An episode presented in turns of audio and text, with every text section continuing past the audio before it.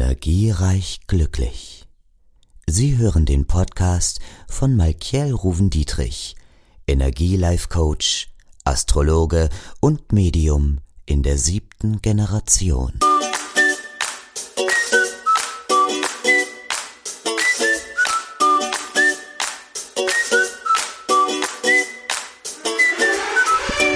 Hallo und herzlich willkommen hier bei Energiereich Glücklich und bei mir, Malkiel. Heute sprechen wir ganz einfach über die Lust.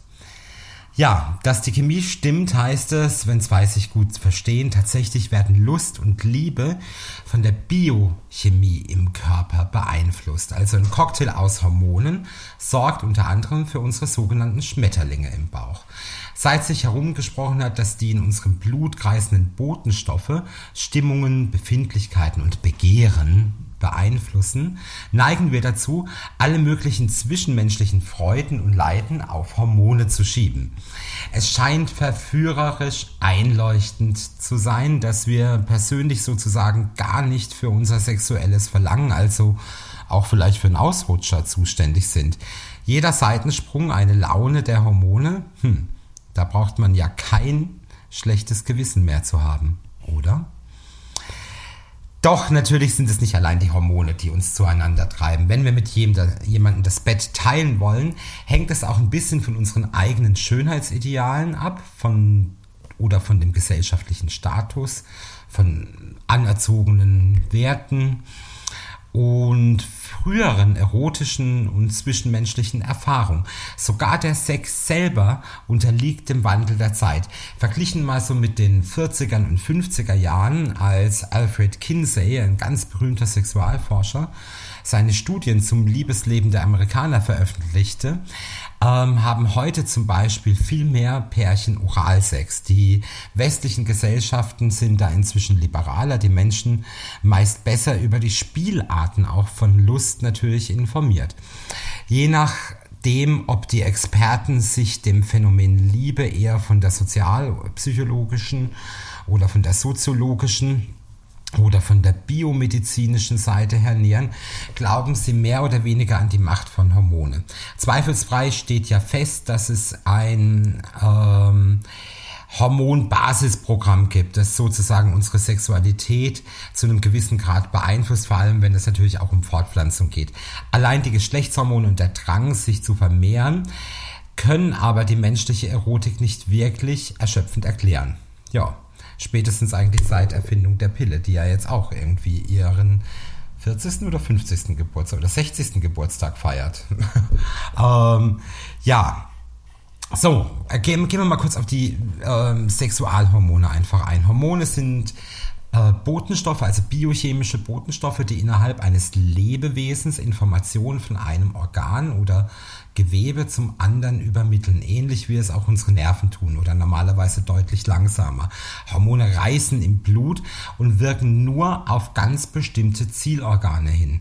Wie schnell eine hormonelle Botschaft dort ankommt, hängt vom jeweiligen Boten dann auch wieder ab. Ne? Hergestellt werden Hormone unter anderem von speziellen Zellen in der Hirnanhangdrüse oder in der Hypophyse, der Zirbeldrüse, der Schilddrüse, der Nebenniere oder in bestimmten Bereichen natürlich auch der Bauchspeicheldrüse. Also auch Nervenzellen produzieren eigene Hormone, sogenannte Neurohormone, die anregend oder hemmend auf die Hormonausschüttung in der Hirnanhangdrüse wirken können. Und die wiederum kann auf die Keimdrüsen und Gonaden Einfluss nehmen, in denen Sexualhormone gebildet werden. Bei der Frau sind die Gonaden die Eierstöcke, beim Mann sind es die Hoden. Wenn es um Geschlechtshormone geht, ist meist von Testosteron oder Östrogen die Rede. Beide Substanzen sind chemisch recht ähnlich aufgebaut und unter anderem natürlich für die jeweilige sexuelle Lust äh, verantwortlich. Und sie zirkulieren sowohl bei Männern als auch bei Frauen im Blut, allerdings in geschlechtsspezifischer Mischung mehr Testosteron bei den Herren, mehr Östrogen bei den Damen. Östrogen ist der Überbegriff für mehr als 30 verschiedene Hormone. Es sind also nicht nur fürs Erotische zuständig, sondern haben natürlich auch noch ganz andere Aufgaben im weiblichen Körper. Also von der Entwicklung der Brustknochen, Aufbau, Pubertät und so weiter. Testosteron gehört zu der Gruppe der Androgene und ist das wichtigste Mensch, männliche menschliche, das wichtigste männliche Geschlechtshormon, wird aber nur in geringen Mengen ähm, in der weiblichen Nebennierenrinde und in den Eierstöcken produziert. Testosteron macht Frauen Lust. Zu viel davon lässt allerdings auch Barthaare sprießen. Ne? So im männlichen Körper kümmert sich Testosteron um die Entwicklung der Geschlechtsorgane, den typisch männlichen Körperbau und die Herstellung natürlich auch dann von ähm, Samen. Außerdem scheint es die freudige Erregung angesichts eines attraktiven Gegenübers zu steigern, ergab zumindest ein Experiment in einer Harvard-Studie. Die hat nämlich schon bei einem kurzen Gespräch mit, einer, äh, mit einem schönen oder attraktiven Gegenüber deutlich mehr Testosteron im Speichel als vorher. Ja. Gerät unser Blut beim Anblick eines traumhaften Wesens also allzu sehr in Wallung, hilft es nicht immer einen kühlen Kopf zu bewahren, denn auch unsere Gehirnzelle kommunizieren mit Hilfe von Botenstoffen, sogenannten Neurotransmittern, die chemische Signale von einer Nervenzelle zur anderen übertragen und unsere Gedanken und Gefühle ziemlich durcheinander wirbeln können. Finden wir aber jemand attraktiv, werden im Gehirn vermehrt natürlich Glückshormone wie Dopamin oder Serotonin ausgeschüttet. Unbewusst scheinen wir bei der Suche nach der großen Liebe oder manchmal auch nur nach hm, wenigstens einer heißen Nacht sogar auf körperliche Merkmale zu achten, die einen hohen Hormonspiegel verheißen. In verschiedenen Regionen wie Indien, China und Europa finden Männer jedenfalls stets Damen mit schmaler Taille attraktiv als Beispiel. Der, ähm, es gab einen Psychologen, ähm, ein äh, Stanford-Professor ähm, äh, mit indischen Wurzeln im Übrigen, ähm, Devendra Singh veröffentlichte so Mitte der 90er Jahre, nach denen Frauen mit einer Taillenhüfte ähm, fast in Modelmaßen, mit, nämlich mit 0,7 bevorzugt wurden. Ja. Sinn zufolge haben aber auch, ähm, suchten die Herren dabei, ohne es zu merken, nach einer Silhouette, die auf einen hohen Östrogenspiegel hindeutet und damit auf besonders fruchtbare Frauen. Ja. Schönheitsfehler der Theorie ist allerdings, dass auch Ladies mit fülliger Taille reichlich Östrogen im Blut haben und somit die üppige Form in manchen Kulturen ja auch als Ideal gelten. Ne? So, ähm, ob Frauen auf Partnersuche nach Testosteron, äh, nach Testosteronprotzen Ausschau halten oder versuchten Forscher anhand von Gesichterstudien zu erhellen. Allerdings fanden Frauen Fotos von kantig männlichen Herrenkonterfeis besonders attraktiv. Allerdings nur kurz vor ihrem Eisprung, also an den fruchtbaren Tagen. In, den, in der übrigen Zeit bevorzugten die Damen eher Männer mit weichen Zügen zum Beispiel. Besteht also ähm, die Chance, schwanger zu werden, folgerten dann irgendwie die Wissenschaftler daraus, dass sich Frauen von dominanten Kerlen beeindrucken.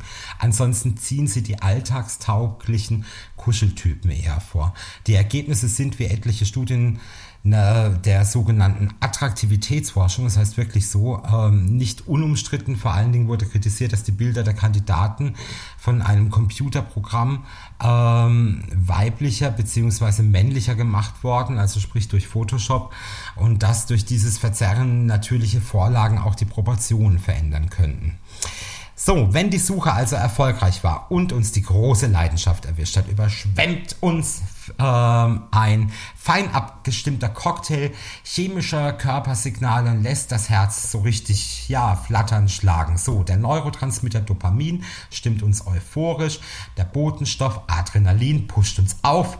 Und doch, was genau beim Liebesakt im Gehirn und Hormonsystem passiert, tja, das wissen die Wissenschaftler eigentlich immer noch nicht ganz genau. Kein Wunder.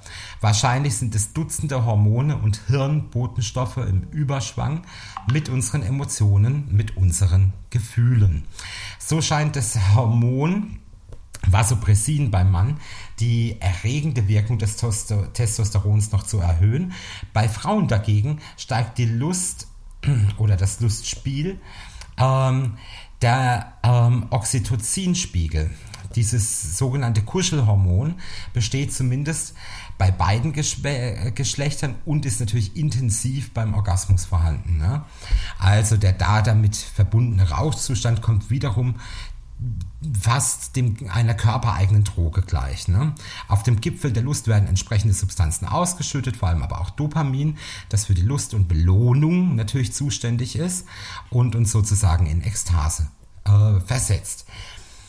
Ja, aber was passiert, wenn das Feuerwerk der Hormone nicht oder nur zögerlich zündet? Leidet dann das Liebesleben, wenn die körpereigene Chemie nicht mehr stimmt?